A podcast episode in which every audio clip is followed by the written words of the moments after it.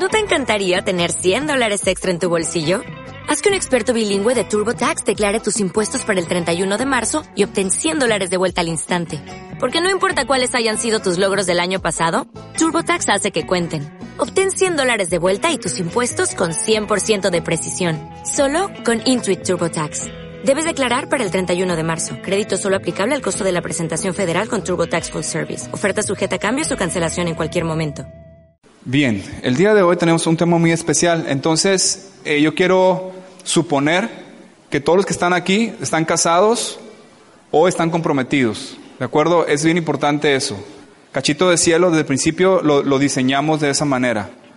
Que estén casados o comprometidos para poder hablar cuestiones este, plenas, directas, que nos corresponden a nosotros y no a alguien que no lo esté viviendo.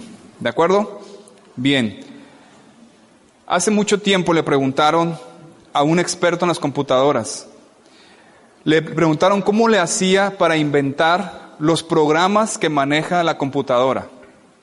Ese señor, eh, siendo un experto, él contestó la manera como él inventó la forma de programar la computadora y fue algo sorprendente. Él contestó y dijo, me di cuenta cómo un hombre queda programado a reaccionar a ciertos estímulos después de tener una relación sexual con una mujer. Simplemente el presionar ciertos botones hace que él reaccione de cierta manera. Así se me ocurrió diseñar una serie de procesos que se disparan en el ordenador al presionar ciertas teclas. Increíble la respuesta, nadie la esperaba. Pero lo, lo que él está diciendo aquí tiene mucho que ver con el principio bíblico sobre el sexo. Él está diciendo aquí que cuando existe una relación sexual, ambos quedan programados para reaccionar de una manera específica de acuerdo a esa persona. Es decir, Dios te hizo para que todo tu ser fuera programado por una sola persona a través de la intimidad sexual. Y esto incluye todos tus sentidos, vista, olfato, gusto, tacto, oído. Incluye también tus deseos, pensamientos, emociones, sentimientos y hasta tu espíritu. Todo tu ser es programado. Por eso Pablo dice en 1 Corintios 6, 18, huid de la fornicación. Cualquier otro pecado que el hombre cometa está fuera del cuerpo, más el que fornica contra su propio cuerpo peca, contra su propio ser peca.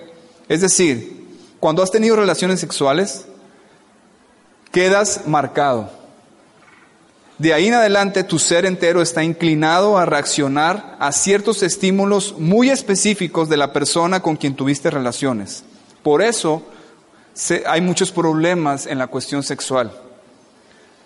Muchas personas que han tenido una relación sexual con otras personas que no son su cónyuge, eh, destruyen esta relación y luego le llaman incompatibilidad sexual porque no pueden acoplarse pues fueron programados de manera diferente. Y, por lo mismo vienen las comparaciones. Toda persona que ha tenido una relación sexual con más de una persona siempre no puede evitar el comparar. ¿Por qué? Porque él ha sido programado por diferentes personas a reaccionar de diferente manera. Y por eso no puede encontrar la plenitud de la intimidad sexual con su cónyuge. Eso es bien importante que quede claro esta mañana. Recuerden que hemos hablado que, y lo vamos a hablar ahorita más adelante, que Dios nos hizo uno, una sola carne. Realmente existe un vínculo cuando, cuando, cuando hay eh, en el matrimonio, cuando te entregas a tu esposo o a tu esposa. Exacto. Y te fundes en uno solo, ¿se acuerdan? Exacto. Entonces, eso hace que tu espíritu y tu ser tomen cierta cierta moldura o, cierto molde de acuerdo a tu esposo. Entonces, si esa persona ha tenido intimidad con muchas personas, tiene una confusión y entonces no va a encontrar la plenitud sexual con ninguna, porque ha sido programado a reaccionar de diferente manera con diferentes personas. Y por eso compara. Y empieza a comparar a, esa mujer con la otra mujer que tuvo con la experiencia que tuvo pasada, etcétera, etcétera, porque quedó marcado. ¿Sí está claro el principio? Bien, están muy serios. Pero nos han enseñado en el mundo que la relación sexual es como esto. La relación sexual la, nos la han rebajado a un nivel animal. Nos han enseñado en el mundo que la, que la relación sexual simplemente tiene que ver con el placer, con tus impulsos, con tus instintos. Y así como los perros, que simplemente eh, tienen un impulso y con el primer perro o perra que pasa, eh, tienen, tienen una, una relación, así el mundo nos ha enseñado y nos ha hecho creer que no pasa nada después de haber tenido una relación sexual con varias personas. Lo vemos en las películas, en los comentarios, etcétera, etcétera. el, el, hombre promedio en el mundo, y los que estuvimos en el mundo sabemos, el hombre promedio en el mundo anhela poder tener sexo con varias mujeres.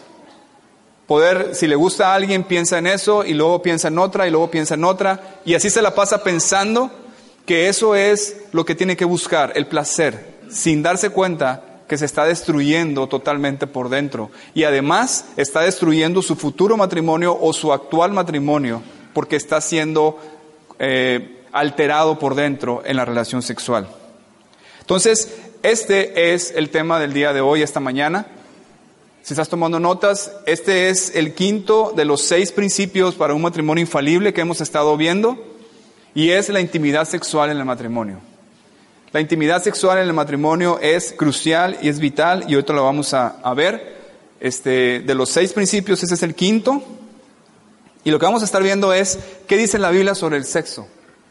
¿Qué dice la Biblia sobre el sexo? Y vamos a encontrar que dice mucho al respecto, puesto que es crucial en el matrimonio. ¿Están de acuerdo? Bien.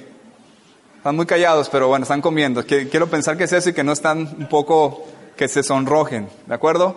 Bien, el día de hoy entonces vamos a estar viendo los cuatro principios, perdón, los cuatro propósitos del sexo de acuerdo a la Biblia. Cuatro propósitos del sexo de acuerdo a la Biblia. Obviamente la Biblia enmarca el sexo dentro del matrimonio, ¿de acuerdo? Solamente dentro. Los cuatro propósitos de una vez te los, te los platico para poder ir juntos es unión, pertenencia, descendencia y servicio. Unión, pertenencia, descendencia y servicio. Vas a decir, oye, ¿y el placer no está ahí? Sí, sí está. Ahorita vas a ver dónde está.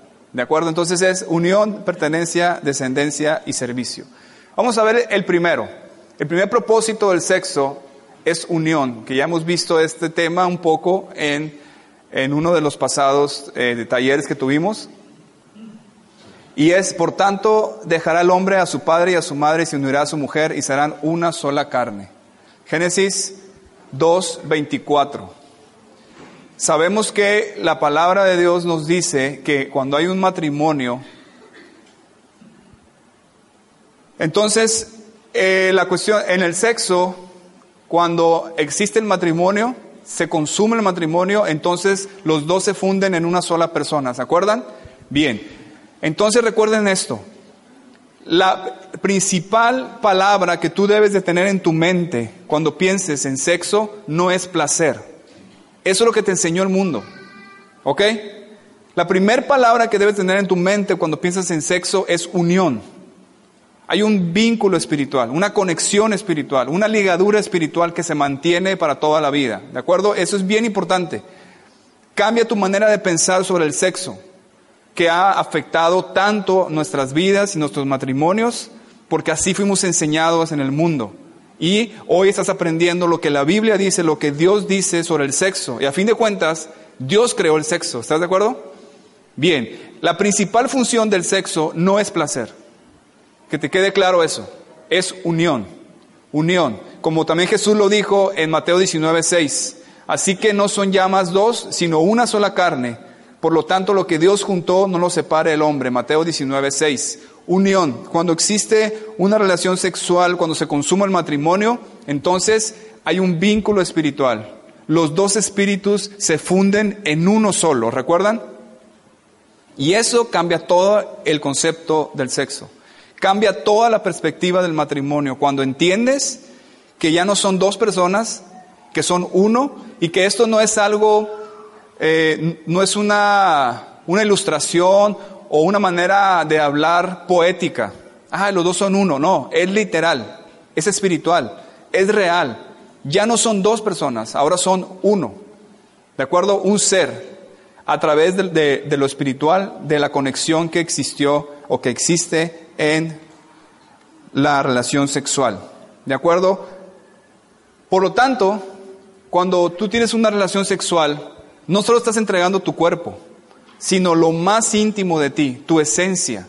Estás vulnerable espiritualmente recibiendo la esencia de tu pareja y ligándote para toda la vida. Eso es lo que sucede en la relación sexual en el matrimonio. Por eso es tan importante y tan crucial la, relación sexual en el matrimonio.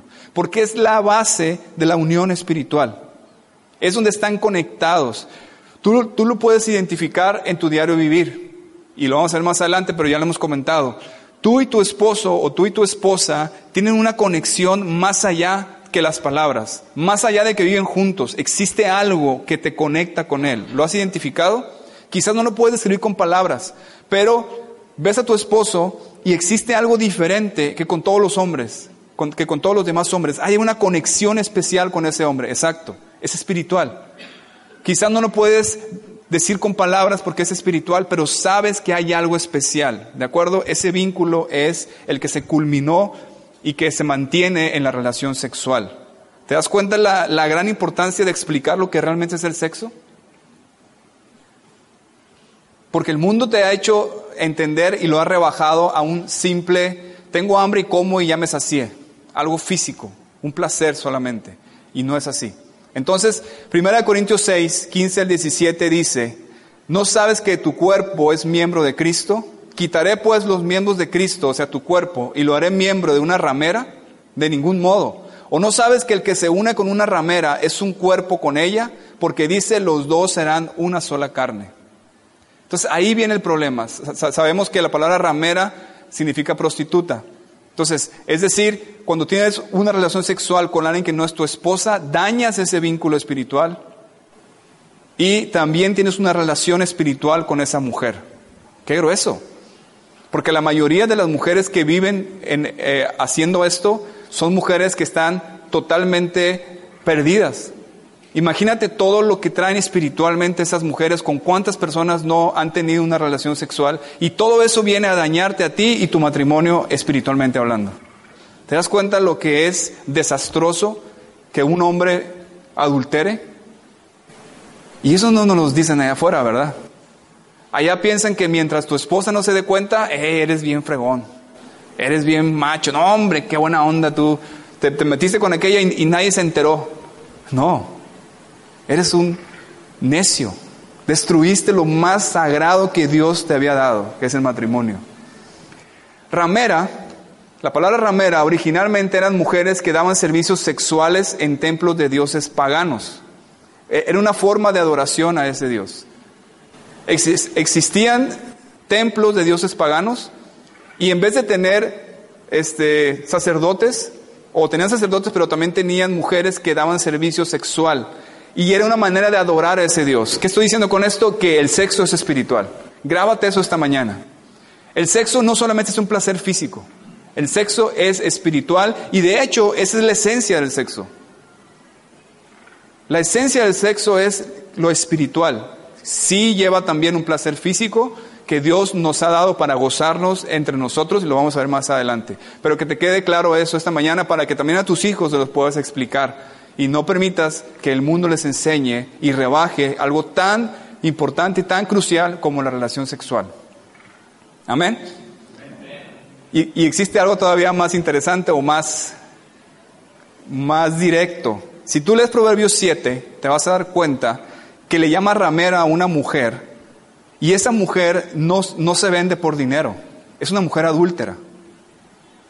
Si tú lees esta parte de la Biblia, Proverbios 7, te vas a dar cuenta que ramera no es solo la mujer que da sexo por dinero, sino la que tiene relaciones sexuales con alguien que no es su esposo. Así de importante y de serio es lo que estamos hablando y de delicado. El sexo es tan delicado porque impacta hasta lo más íntimo de ti, tu esencia, tu espíritu, tu lugar sagrado. Relacionarte sexualmente con alguien que no es tu esposo o tu esposa es profanar todo tu ser. Te infecta totalmente, te destruye totalmente y lo vas a ver en la práctica. ¿Cuántos matrimonios no han sido destruidos por esto?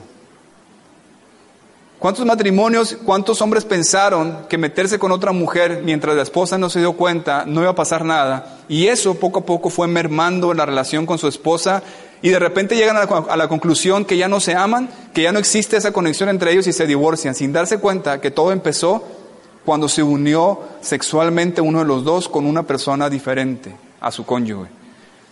Destruyó el matrimonio. Hay un vacío, una insatisfacción, culpa, una baja autoestima, lejanía de Dios, maldiciones, pecado, esclavitud, sufrimiento, cuando uno de los dos se une sexualmente con una persona que no es su esposo o su esposa. Todos sabemos muy claro que la Biblia dice, no cometerás adulterio. Y como leímos en la clase pasada, esta imagen representa lo que sucede espiritualmente con esa persona que tiene, tiene una relación sexual con alguien que no es su esposo.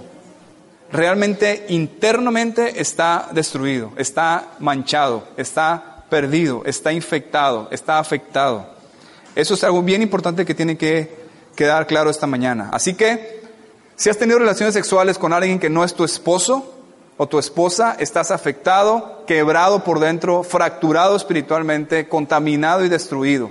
Necesitas que el Señor te restaure para que puedas entregarte plenamente a tu esposo o a tu esposa. Amén. Cuando piensas en sexo, entonces, piensa en la palabra unión. Es fundirte con la otra persona, uniéndote en cuerpo, alma y espíritu, quedando ligado a ella. Eso enseña a tus hijos, a los jóvenes, eso tenemos que enseñarles. Sexo es unión espiritual para toda la vida. ¿Te vas a unir con una ramera? Eso dice Pablo en Corintios, ya lo leímos.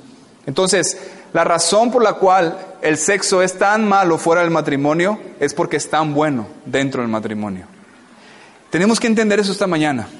Dios diseñó el sexo con un propósito sublime, bellísimo, hermoso, para que entre dos personas pudieran ligarse espiritualmente y ser uno para toda la vida. ¡Qué bello! ¿Estás de acuerdo? Y el enemigo y el mundo saben eso y por lo tanto tienen una guerra escarnizada en contra de ese gran principio que trae la unidad del matrimonio. Es muy sencillo. Si tú logras manchar la intimidad del matrimonio, destruye la familia entera. Porque destruyes el matrimonio y el matrimonio destruye la familia entera y la familia entera destruye la sociedad. Por eso ves tanto bombardeo sobre el sexo. Por eso. Así que esto también incluye para los jóvenes. Tener una relación sexual antes de casarse es destructivo, inmediatamente, espiritualmente quedan marcados y destruidos y no pueden eh, iniciar en un futuro una relación con su esposo, casarse plena hasta que sean restaurados por el Señor, porque han destruido su espíritu. La relación sexual provoca una conexión única, un lazo espiritual único y lo puedes ver en la práctica. Como te comenté ahorita, es un vínculo bellísimo. ¿Y sabes qué? Tenemos que cuidar eso. Necesitamos como matrimonios cuidar ese lazo espiritual que es bellísimo, que trae la unidad entre nosotros. Yo te aseguro que si hay un matrimonio que ha descuidado su relación sexual y que no tiene una, relación sexual constante, ese matrimonio está en problemas. Bíblicamente está escrito, y yo lo puedo decir, que, que cuando hemos aconsejado muchas parejas, siempre llegamos a esa pregunta y ahí está el problema. Ningún matrimonio puede vivir una relación sana si no está teniendo la relación íntima, sexual, plena. Dios así nos hizo. Dios nos diseñó de esa manera. Y existe una lejanía, existe, no hay conexión entre ustedes cuando no están viviendo esa relación sexual, porque Dios así lo hizo. Entonces te pregunto esta mañana, ¿puedes identificar ese lazo espiritual con tu cónyuge? Piensa en eso. Quizás no lo sabías definir, pero puedes identificar ese lazo que hay entre ustedes, algo que es una conexión que va más allá. O puedes identificar que hace falta esa conexión entre ustedes ya sea que uno de los dos cayó en adulterio o que simplemente han descuidado esa área tan sagrada y tan importante y existe una lejanía entre ustedes, ahí está la razón. Así que hoy tenemos que decidir honrar al Señor con este lazo espiritual tan importante. Honrar al Señor ahí. Sí, el Señor está interesado en tu intimidad sexual con tu esposo. Sí, claro. Él la diseñó y sabe que a través de eso trae un vínculo espiritual, una unión espiritual que es importantísima para el matrimonio. ¿De acuerdo? Bien, siguiente propósito del sexo, pertenencia. Pertenencia, dice 1 Corintios 7:4. 1 Corintios 7:4, la mujer no tiene potestad sobre su propio cuerpo, sino el marido, ni tampoco el marido potestad sobre su propio cuerpo, sino la mujer. Potestad significa derecho, autoridad. Es decir, le perteneces a tu cónyuge.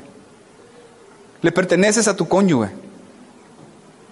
Es decir, no solo estoy unido a mi esposa, hay un sentir de pertenencia, que soy de ella y que ella es mía, y viceversa. ¿Puedes experimentar eso? Y eso también es hermoso, ¿verdad? Saber que le perteneces a alguien y que alguien te pertenece a ti, que existe ese sentir de pertenencia entre ustedes, es bellísimo también. Entonces, la Biblia enseña que tu cuerpo tu esposo tiene autoridad sobre él. Tu esposa tiene autoridad sobre él. No una autoridad donde, donde abusas de la autoridad, sino que una autoridad porque tú honras al Señor y sabes que honrar al Señor es bendecir a tu esposo también en la cuestión sexual. ¿De acuerdo? Hasta que escuché un amén, dije, ahí vamos, ahí vamos. Ya está pasando la que están menos sonrojados. Entonces, en Génesis 2.25 hay un gran principio sobre la intimidad. Dice, antes de que entrara el pecado, estaban ambos desnudos, Adán y su mujer, y, no qué, no se avergonzaban. Ser completamente conocido y aún así amado, esa es la verdadera intimidad. Esa es la verdadera intimidad. Pertenecerle a alguien sin reservas es una bella sensación que solo se da en el matrimonio. Una relación sexual fuera del matrimonio nunca te va a dar esto. Nunca. Esa, esa sensación hermosa de saber que le perteneces a alguien solamente existe en el matrimonio. Solamente. Y ambos le, pertenecemos al Señor. Entonces, ¿cómo defines un, matrimonio con, de, de este punto de vista? Lo defines que un hombre y una mujer casados le pertenecen al Señor Jesús y ambos se pertenecen el uno al otro. Esa es la definición de matrimonio. Qué bello, ¿verdad? Exactamente, así es. También el propósito del sexo tiene que ver con la descendencia. Y obviamente ya todos sabemos eso. ¿Cuántos de aquí tienen hijos? Bien. ¿Cuántos tienen más de dos hijos? ¿Más de tres? A ver, más los más de tres. ¡Qué bárbaros! ¿Más de cuatro? ¿Más de cuatro hijos? ¿Más de cinco? Ah, caray. ¿Más de seis? Bien, muy bien. Cumplieron este propósito muy bien. Felicidades. Génesis 1, 27, 28 dice, y creó Dios al hombre a su imagen. A imagen de Dios lo creó, varón y hembra, y los creó y los bendijo Dios. ¿Y qué les dijo? Fructificad y, y multiplicaos, ¿verdad? Sabemos muy bien que un propósito sublime de, la intimidad sexual es la descendencia. Dios quiere que tengamos hijos. Amén. Aquí está claro en, su palabra y también en, el Salmo 127, 3 al 5 dice, he aquí, herencia de Jehová son los hijos, cosa de estima el fruto del vientre. Como saetas en mano del valiente, así son los hijos habidos en la juventud. Bienaventurado el hombre que llenó su aljaba de ellos, no será avergonzado cuando hablare con los enemigos en la puerta. Así que, sí, la voluntad de Dios es que tengamos hijos. Yo llegué a dudarlo, pero aquí está claro en la palabra. La voluntad de Dios es que tengamos hijos. Así que jóvenes que se van a casar, prepárense para tener unos doce por lo menos. Y le ponen a cada uno el nombre de, de una tribu de Israel. Ahora, vamos a este último propósito, que es uno de los propósitos más malentendidos. El cuarto propósito del sexo, de acuerdo a la Biblia, es el servicio. Y aquí hablo y aquí voy a incluir el placer. Primera de Corintios 2, perdón, 7, 2 y 3 dice, pero a causa de las fornicaciones, cada uno tenga su propia mujer y cada una tenga su propio marido. El marido cumpla con la mujer el deber conyugal y asimismo la mujer con el marido. Está hablando de la intimidad sexual, ¿de acuerdo? Entonces aquí está diciendo Pablo, el marido cumpla con la intimidad sexual con su mujer y asimismo la mujer con el marido. Cumpla, existe una responsabilidad que tenemos con nuestro esposo de servirlo en el placer de la intimidad sexual.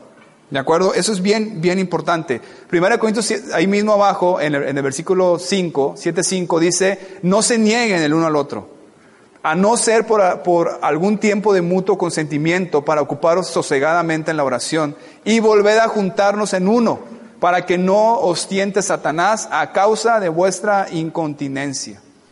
No se nieguen el uno al otro.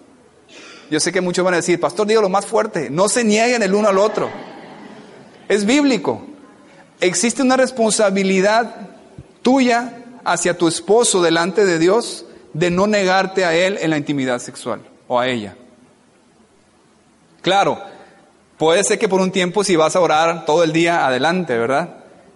De aquí en adelante vamos a tener pura gente bien poderosa en la oración aquí en la iglesia. Y volver a juntarnos en uno para que Satanás no te tiente de vuestra incontinencia. Más adelante voy a definir eso, pero voy a aprovechar de una vez. Una tentación es una invitación a saciar o a suplir una necesidad genuina, pero de una manera incorrecta. Una tentación, más adelante lo escriben, lo, tengo ahí en la pantalla. Una tentación es una invitación a suplir una necesidad genuina de una manera incorrecta. ¿De acuerdo? Entonces, aunque cada quien es responsable de no pecar con el sexo, tú puedes bendecir a tu esposo o tu esposa ayudándole a que él tenga la plenitud sexual que necesita para que no lo tiente Satanás a causa de su incontinencia. Tan, tan culpable es el hombre que peca en el sexo o la mujer, como también el cónyuge que se desentiende y que no considera la responsabilidad que tiene con su cónyuge sobre la, la, necesidad sexual que tiene. Eso es bien importante.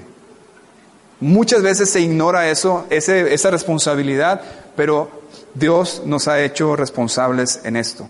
Ahora, sí, la Biblia dice, en 2 Timoteo 1.7, que Dios nos ha dado dominio propio, un espíritu de dominio propio, ¿verdad? La lascivia, la lujuria no esperan. Quieren siempre controlar, abusar y manipular para, para saciar un placer incontrolable. El sexo en la intimidad de un matrimonio, de acuerdo a la Biblia, es un sexo que tiene dominio propio para bendecir a su cónyuge. ¿De acuerdo? Su principal objetivo no es conseguir placer lo más rápido posible. Su principal objetivo es bendecir a su cónyuge. Si tú tienes una relación sexual con tu cónyuge pensando de esa manera, va a ser bellísimo. ¿De acuerdo? Porque recuerda que amar es morir a ti mismo, a tus deseos y a tu placer para darle a la otra persona. Y esto es la esencia del sexo pleno y el diseño divino. Si tú el concepto que hemos aprendido de amar, del verdadero amor, lo llevas a tu lecho de amor, a tu intimidad sexual, va a ser bellísimo. Donde no estás tú buscando por encima de todo que, se, te satisfaga sexualmente, sino buscar la plenitud sexual y la intimidad sexual de tu cónyuge. Si ese principio lo llevas allá, va a ser bellísimo. Si los dos lo llevan, va a ser bellísimo. ¿De acuerdo? Entonces, bendice a tu cónyuge con el placer de la intimidad sexual. Bendice a tu cónyuge con el placer de la intimidad sexual. Miren lo que dice Proverbios 5, 15 al 19. Te lo leo si no lo alcanzas a leer. Dice, bebe el agua de tu misma cisterna y los raudales de tu propio pozo. Se derramarán tus fuentes por las calles y tus corrientes de aguas por las plazas sean para ti solo y no para los extraños contigo sea bendito tu manantial y alégrate con la mujer de tu juventud, como sierva amada y graciosa Gacela. Sus caricias te satisfagan en todo tiempo y en su amor recréate siempre. Qué bello, ¿verdad? ¿Qué está diciendo aquí? De hecho, si lo lees completo, el contexto es el, adulterio, habla en contra del adulterio. Cuando dice bebe el agua de tu propia cisterna y los roedores de tu propio pozo, está hablando de tu esposa o de tu esposo. Ahí tienes tú tu plenitud sexual, en tu esposo o en tu esposa. No tienes que andar buscando en otro, en otro lado. Ahí te puedes alegrar con ella o con él como sierva amada y graciosa Gacela y sus caricias te satisfagan en todo tiempo. Eso significa que la satisfacción sexual está única y exclusivamente en tu cónyuge, para ti. Otra vez, tu satisfacción sexual está única y exclusivamente en tu cónyuge, en nadie más ni en ti mismo, en tu cónyuge. Ese es el principio base de la intimidad sexual de acuerdo a Dios, que Él fue quien lo creó. ¿De acuerdo? tu satisfacción sexual está única y exclusivamente en tu cónyuge, solamente. Y eso es bien importante, porque entonces puedes servir a tu cónyuge al ocuparte en que esté satisfecho o satisfecha plenamente en la relación sexual. Esto es nuestra responsabilidad. Muchas mujeres tienen toda la razón en acusar y culpar a su esposo por ver pornografía. Es cierto, el esposo ha sido culpable. Pero también muchas veces ignoran la responsabilidad que ellas tienen de considerar que la satisfacción sexual de él debe ser solamente en ella. No todas, pero algunas. Simplemente lo ignoran o al revés. Muchos esposos ignoran y no les importa saber si su esposa está satisfecha sexualmente. Y eso es un pecado. Es una irresponsabilidad delante de Dios. Aquí lo estamos viendo. Porque la satisfacción sexual de eh, tuya solamente está en tu cónyuge.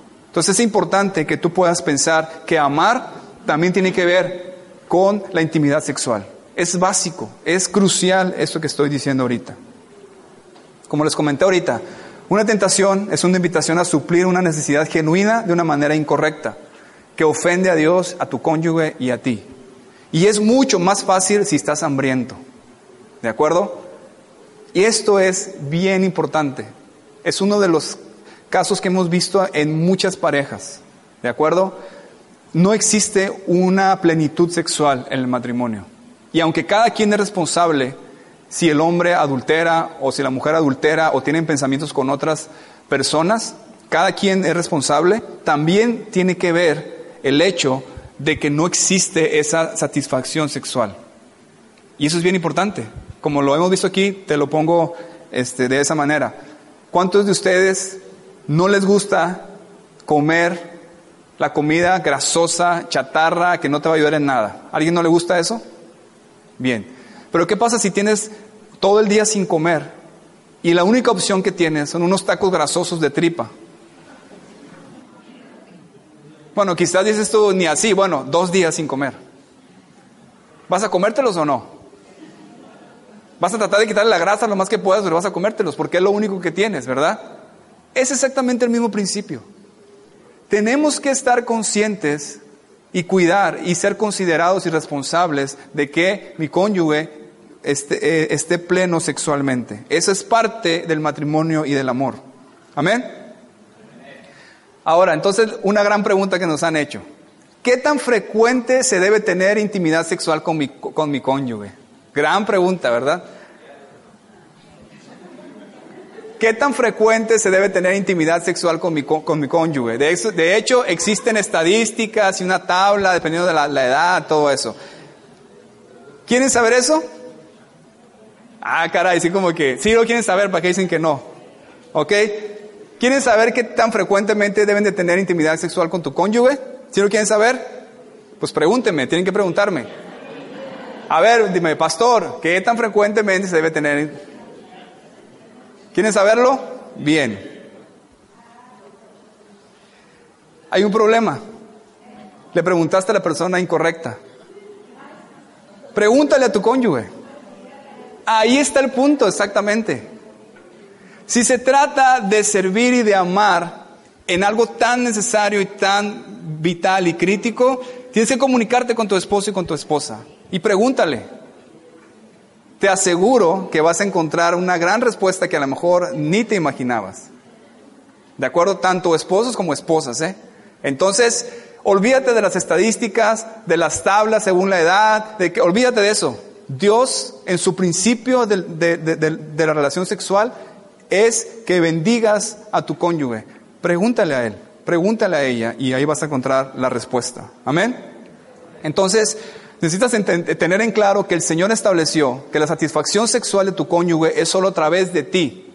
Otra vez, debes tener claro que el Señor estableció que la satisfacción sexual de tu cónyuge es solo a través de ti. Por lo que eso te da una responsabilidad al respecto de estar consciente de ello y servir a tu pareja. No eres esclavo de tu cónyuge, obviamente, pero igual que la sumisión, tú vas a buscar esto porque honras a Dios y sabes que dentro de sus principios Él estableció que la, relación sexual es solamente en el matrimonio y Él puso a nosotros esa necesidad sexual. Es parte de su plan, de su diseño para tenernos unidos en un vínculo espiritual. ¿Sí está claro? Entonces, si un matrimonio no está teniendo una relación sexual plena y constante, algo no está funcionando bien y va a afectar inevitablemente. ¿De acuerdo? Entonces te preguntaría, ¿quieres mejorar tu matrimonio inmediatamente? Bien, mejora y restaura tu intimidad sexual y lo vas a ver. Así lo, así lo estableció Dios. ¿De acuerdo? Él estableció la relación sexual como un punto crucial en el vínculo entre ustedes. Ahora, la última parte que quiero hablar de esto tiene que ver con la perversión del sexo. ¿De acuerdo? Algo tan bello como el sexo, obviamente, no iba a ser respetado por el diablo. Y se ha encargado de pervertirlo para privar a los hombres y mujeres de disfrutar una eh, tan grande bendición. Si hay algo de lo que ha sido pervertido más hoy en día es el sexo. Y el diablo lo ha hecho con una intención clara para destruir matrimonios, jóvenes y familias en general. Perversión, te la defino primero para que puedas entender a lo que me refiero. Perversión significa alteración, corrupción, desviación o torcer el propósito original para lo cual fue creado, su uso natural. Ya vimos el propósito, vimos cuatro propósitos, ¿verdad? Bien, la, perversión del sexo es alterar esos, eh, eh, esos cuatro eh, propósitos, corromperlos, desviarlos, torcerlos de su uso natural. ¿De acuerdo? Torcer para lo que fue hecho. El sexo fue hecho para el matrimonio, para que haya unión, pertenencia, servicio, placer, descendencia. Y el diablo se ha, este, encargado de torcer ese propósito en la sociedad y en el mundo en que vivimos, es importante que hoy toquemos ese tema. Vamos a ver dos maneras como se ha pervertido este principio tan importante. La primera es pornografía y autosatisfacción. Esto es una de las principales maneras en que el diablo y el mundo ha pervertido o ha corrompido el propósito del sexo. En Mateo 5:28 dice, pero yo os digo que cualquiera que mira a una mujer para, para codiciarla, ya adulteró con ella en su corazón. El Señor Jesús está hablando aquí. Entonces, la pornografía y la masturbación quebrantan todos los aspectos del propósito del sexo, los que vimos ahorita. Es egoísta, autocomplaciente, sucia, adúltera y rebaja lo más íntimo del matrimonio a un nivel animal. Y a la mujer, principalmente, a un nivel de objeto sexual y ese concepto destruye la relación sexual del matrimonio. Has metido al mismo diablo a tu lecho de amor. Eso es lo que ha hecho el diablo a través de la pornografía. Lo ha rebajado. Y sobre todo el papel de la mujer. Lo ha puesto como un objeto sexual y el hombre solamente busca satisfacción por encima de todo. Eso hace la pornografía. Te empieza a destruir tu concepto del sexo y tú lo vas a llevar a tu lecho de amor con tu cónyuge. Es decir, has metido al mismo diablo a tu lecho de amor. En Hebreos 13:4 dice, honroso sea en todos el matrimonio y el lecho sin, sin mancilla, que es mancha. Pero a los adúlteros, perdón, pero a los fornicarios y a los adúlteros los juzgará Dios. Honroso sea en todos el matrimonio Y el hecho sin mancilla, el hecho habla de la intimidad sexual. Honrosos sean todos la intimidad sexual, sin mancha, sin que la manches a través, una de las maneras es a través de la pornografía o del adulterio. ¿De acuerdo? La pornografía es una adicción, causa una adicción, como muchos pecados. Pero dicen algunos expertos que incluso es más adictiva que la cocaína. Es una degradación, una perversión. La mujer se deja de respetar y se trata como un animal. Ese es el trasfondo de la pornografía. Contamina, infecta la mente con imágenes muy difíciles de quitar, es decir, te absorbe la vida literalmente y tu matrimonio va entre ellos. Algunos expertos dicen que es una droga, que la misma reacción que tiene el cerebro ante la cocaína o una droga es similar a la que tiene ante la pornografía. y el, gran peligro es que para conseguir esa droga, la nueva droga le dicen, solamente la, consiguen con un clic en la computadora. Por eso es tan destructivo. La pornografía destruye lo más sagrado del matrimonio, la intimidad sexual. Y sin esto el matrimonio se desmorona. Esto tiene que quedar muy en claro. La pornografía destruye lo más sagrado del matrimonio, que es la intimidad sexual. ¿Recuerdan que les dije que cómo la cuestión sexual nos programa? Bien, la pornografía es como si entrara el mismo diablo a tu espíritu y te altera todos los sensores que tienes. Toda la lo bello de que estabas fundido con tu esposa, acoplado con tu esposa, te altera. Ya no reaccionas igual. Ya no vas a encontrar la plenitud sexual que tenías con tu esposa porque te ha destruido por dentro. Te alteró todos esos sensores que tenías y los destruyó y, trajo confusión. Tu espíritu, tu mente, tu, tu corazón ya no va a encontrar cómo poder tener esa conexión plena con tu esposo o tu esposa porque la pornografía lo ha ensuciado, lo ha manchado. Eso significa. Ahora, vamos a ver otra perversión. ¿Se acuerdan que perversión era una alteración, corrupción, desviación, torcer el propósito original, el uso natural? Bien, la segunda perversión es torcer directamente el uso natural. ¿A qué me refiero con esto? A lo que dice Romanos 1, 26 y 27. Dice, por esto Dios los entregó a pasiones vergonzosas, pues aún sus mujeres cambiaron el uso natural, aquí está, el propósito original, por el que es contra la, la naturaleza. Y de igual modo también los hombres, dejando el uso natural de la mujer, se encendieron en su lascivia unos con otros, cometiendo hechos vergonzosos hombres con hombres y recibiendo en sí mismos la retribución debida a su extravío. Esa es una perversión de, la relación sexual. Cuando dice ahí, sus mujeres cambiaron el uso natural por el que es contra la naturaleza, sus mujeres cambiaron el propósito original para lo cual Dios creó el sexo. Lo cambiaron por algo que está en contra de eso. Y también los, hombres, dejando el uso natural de la mujer, el propósito original que Dios creó en una relación sexual, se encendieron en su lascivia unos con otros, hombres con hombres. Esto es la perversión. Tiene que ver con la homosexualidad y tiene que ver con la, el sexo que no va de acuerdo a el uso natural, el propósito original. Es decir, todo sexo que no sea a través de las partes del cuerpo que Dios diseñó para ello es pecado. Va en contra de la naturaleza, en contra del diseño divino y llevan consecuencias desastrosas. ¿De acuerdo? Usted sabe a lo que me estoy refiriendo. Y una vez a mí me lo dejó claro un, un, líder espiritual que tenía y eso ha sido una bendición. Y hoy se lo dejo claro a usted. Todo sexo que no sea a través de las partes de nuestro cuerpo que Dios diseñó para ello es pecado. Va contra la naturaleza, contra el diseño divino y lleva consecuencias desastrosas. Dios diseñó que la intimidad sexual sea a través de nuestros genitales. De eso estoy hablando. Todo tu ser está involucrado, sí, hasta tu cerebro, pero es a través de las partes que Dios diseñó para eso.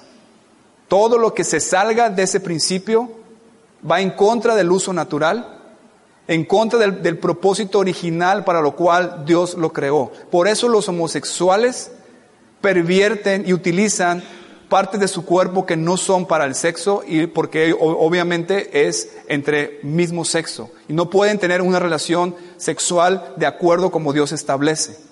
Y ellos pervierten esto.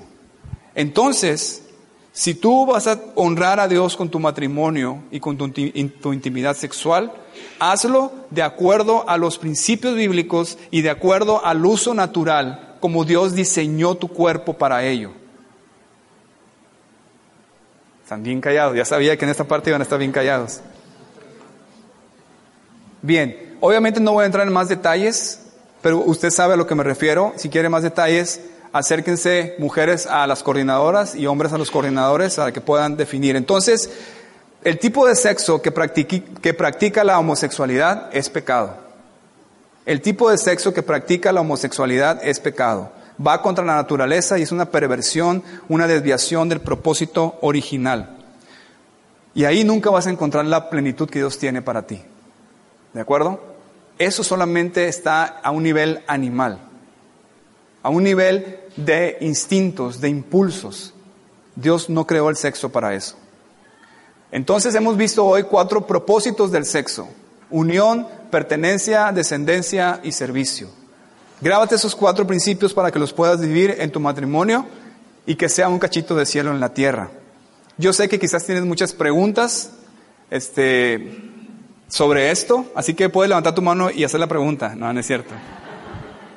Puedes escribirla ahí en las cajas. No importa qué tipo de pregunta sea. Si quieres, no, si quieres, no le pongas el nombre. Si quieres que nadie te vea, ni tu esposa, pero pon ahí tu pregunta, si tienes preguntas específicas, las estamos todas juntando en un banco de preguntas y respuestas que les vamos a dar al final. Entonces, para que puedas tener ahí tu respuesta, bíblicamente hablando.